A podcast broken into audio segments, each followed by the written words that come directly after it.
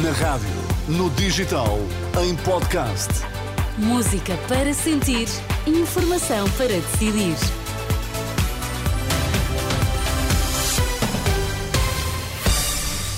Vai conhecer os títulos em destaque nesta edição da UMA. Morte de idosos em Penafiel. Ministro da Saúde diz que casos similares são investigados. PSD quer explicações do Governo sobre compra de ações do CTT. As notícias Alma na Renascença com Vítor Mesquita. Boa tarde, Vítor. Boa tarde, Carlos. Casos como o da morte da idosa no Hospital Penafiel devem ser investigados.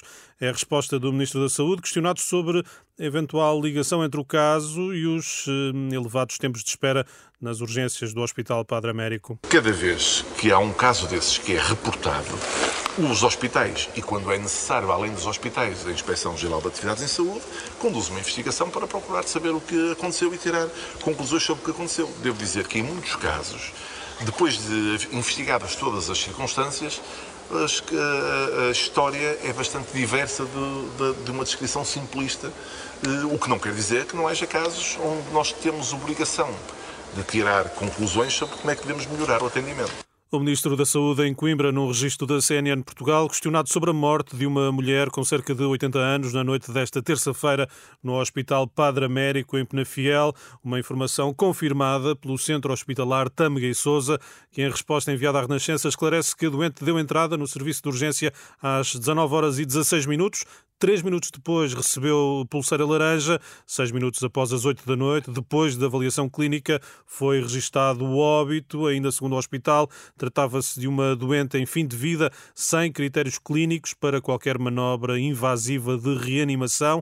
Uma versão corroborada pelo presidente da secção regional eh, do Norte da Ordem dos Enfermeiros. Miguel Vasconcelos admite que a pressão na urgência de Penafiel pode ter contribuído para a morte da idosa. O responsável diz que, nesta altura, no Hospital Padre Américo já não tem capacidade para internar mais doentes. Esta manhã eram 85 os internados no Hospital Penafiel, num quadro de enorme pressão no serviço de urgência, um cenário que o Ministro da Saúde admite poder prolongar-se nas próximas duas semanas. Manuel Pizarro refere ainda que tem resultado os apelos para que os utentes menos urgentes recorram aos centros de saúde e à linha SNS 24. Nós temos tido um aumento muito significativo de contactos na linha SNS 24.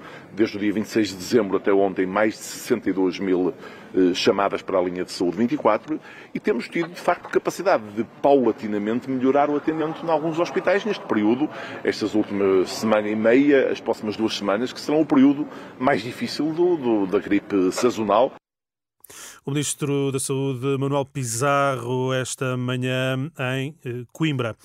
Caso das gêmeas, PSD, PSD, PS, Iniciativa Liberal e Chega aprovaram um requerimento para ouvir no Parlamento a Ministra da Justiça, Catarina Sarmento e Castro, sobre o processo de atribuição de nacionalidade portuguesa às duas crianças. Noutro plano, o Presidente do Infarmed nega quaisquer pressões do Governo para autorizar a administração do medicamento no Hospital Santa Maria, em Lisboa.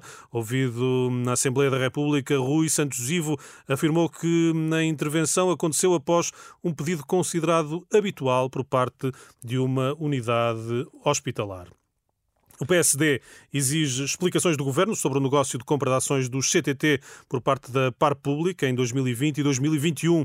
A notícia foi divulgada esta semana pelo Jornal Económico, que acrescenta que nessa altura o governo minoritário procurava o apoio do Bloco de Esquerda para viabilizar o orçamento do Estado. Hugo Soares, secretário-geral dos Sociais-Democratas, quer que o primeiro-ministro dê explicações em vez de andar a fazer campanha pelo PS. Uma vez que ele está tão motivado para a campanha eleitoral, usando o governo de Portugal para fazer campanha para o Partido Socialista, que se lembrou agora, a cerca de dois meses das eleições legislativas, de visitar tudo quanto são obras, ainda por cima atrasadas e mal executadas no país, para num desses momentos que tenha a oportunidade de fazer aquilo que lhe compete, ser transparente e explicar ao país o que é que motivou a compra de participações sociais dos CTTs por parte da par pública. Em conferência de imprensa esta manhã, na sede do PSD em Lisboa, o secretário-geral do partido pediu ainda explicações a Pedro Nuno Santos, que era na altura ministro das Infraestruturas com tutela dos CTT. Hum. E Vitor, olhamos agora para as novas leis da imigração na Europa, que foram recentemente aprovadas em França e também em Inglaterra, e que estão a reacender a discussão sobre a forma como os movimentos da direita radical e populista podem estar a ganhar a batalha ideológica em relação aos migrantes. Sim, é verdade, e com ele o receio de que o uh, designado cordão sanitário à extrema-direita se esteja a deslaçar. Henrique Burnet, professor da Universidade Católica, especialista em assuntos europeus, considera que há motivos para estar preocupado e que a extrema-direita ganhará se conseguir comandar a forma como a discussão do tema é feita. Eu acho que nós corremos o risco que a extrema-direita ganhe a, a batalha se conseguir fazer duas coisas. Se conseguir alimentar o tal discurso de ódio, fazer crer que existe um problema que não existe e depois, no fim, conseguir que algumas das medidas políticas adotadas sejam aqueles adotariam e que, por norma, nem sequer resolvem os problemas.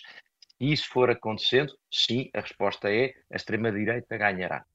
Apesar desta discussão estar muitas vezes centrada na ala direita partidária nos diversos países, a verdade é que, segundo Ricardo Marchi, especialista no estudo da extrema-direita, há países em que os passos mais duros até começaram com governos socialistas. Lei de imigração bastante restritiva eh, na Itália foram, foram implementadas pelos partidos de, de centro-esquerda, até de esquerda, eh, de centro-esquerda, uhum. o Partido Democrático Italiano, eh, na altura em que uh, o governo, uh, em que o, o competidor de, de, de, direita era liderado ainda por Silvio Berlusconi, eh, não era a Giorgia Meloni, não era a Lega Nord, eram dois parceiros de, do centro-direita minoritário. Portanto, o centro-direita italiano era, era dominado por, por Berlusconi, que não fazia uma pressão muito forte sobre os temas da imigração.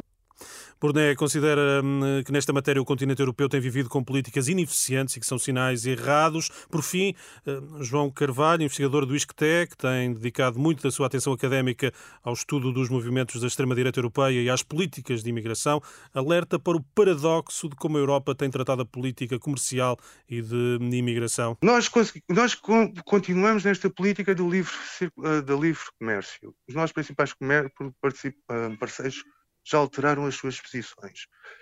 No entanto, relativamente a isto do livre comércio, eu não tenho assistido grande debate. Mas relativamente à imigração, é uma questão preponderante na, na cena política europeia. Mas para mim é um erro maior, com mais repercussões, com repercussões tanto maiores, nós não pensarmos qual é o paradigma das, das relações internacionais da Europa e do comércio internacional europeu.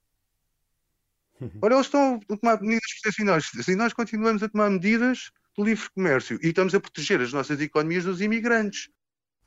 A posição de João Carvalho, investigador do ISCTE, num trabalho do jornalista João Carlos Malta, que pode ser lido na íntegra em rr.pt. Está lá tudo.